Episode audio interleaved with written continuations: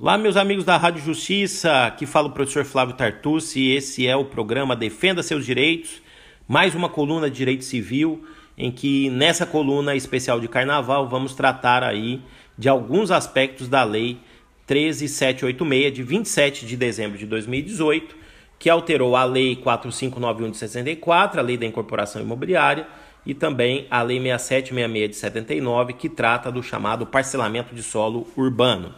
Tivemos mudanças que dizem respeito ao inadimplemento desses negócios jurídicos e que eu gostaria aqui de começar a trabalhar com vocês. Inicialmente é, é, curioso a gente observar que a lei é conhecida no meio social, no mercado imobiliário, como lei do distrato.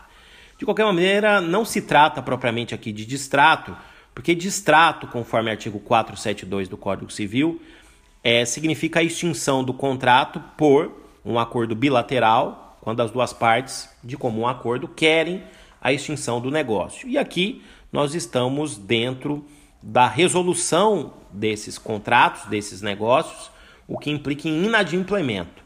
Eu até prefiro, portanto, chamar a lei de lei da resolução contratual. E é também importante a gente frisar que essa lei claramente traz muitos benefícios, um excesso de proteção para, para as construtoras, para as incorporadoras, para os fornecedores presentes nesses contratos.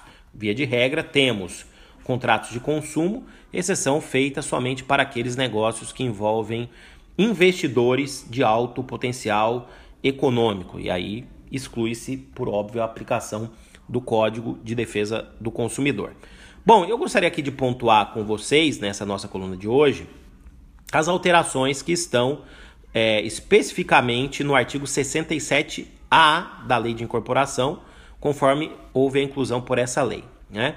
E o artigo vai estabelecer que, em caso de desfazimento do contrato celebrado exclusivamente com o incorporador, mediante distrato ou resolução por inadimplemento absoluto de obrigação pelo adquirente, esse fará jus à restituição das quantias que houver pago diretamente ao incorporador, atualizadas com base, com base em índices estabelecidos no contrato né, para correção monetária, com as seguintes deduções. Primeiro, integralidade da comissão de corretagem, que é o que a jurisprudência do STJ já consolidou.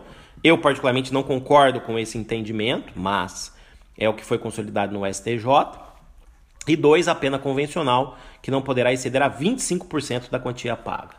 Inicialmente aqui não há grande abusividade, porque a jurisprudência vinha entendendo que a penalidade aqui a ser deduzida seria de 10 a 25% do valor pago.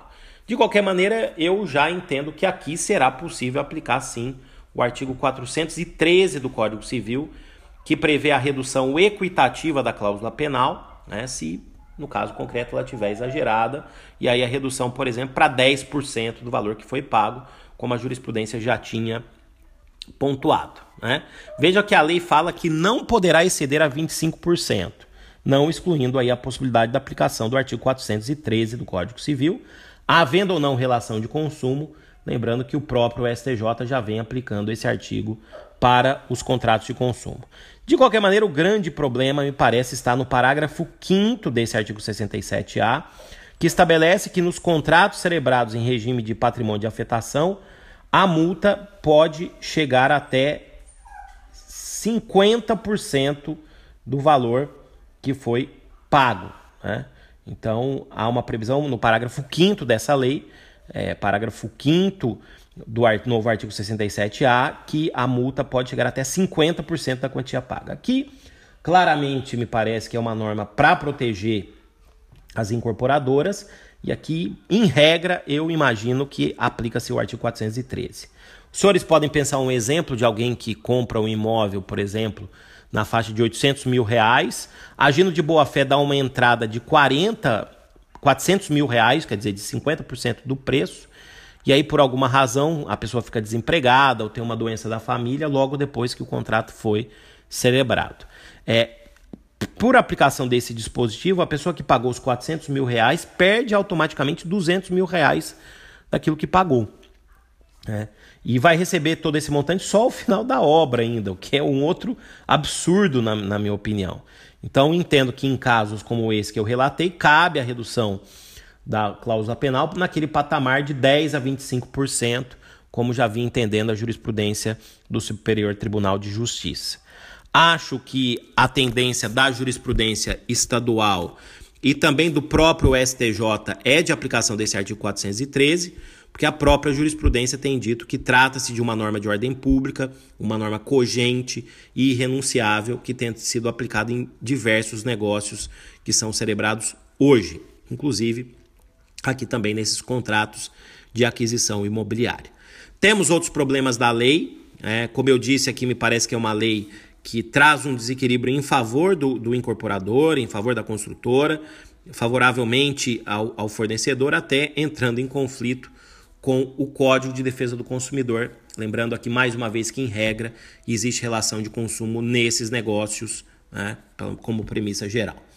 Bom, para aqueles que queiram aprofundar, eu escrevi um artigo defendendo essa aplicação do artigo 413 para esses negócios. O artigo está no meu site, está escrito em coautoria com o desembargador Marco Aurélio Bezerra de Mello, do Tribunal do Estado do Rio de Janeiro.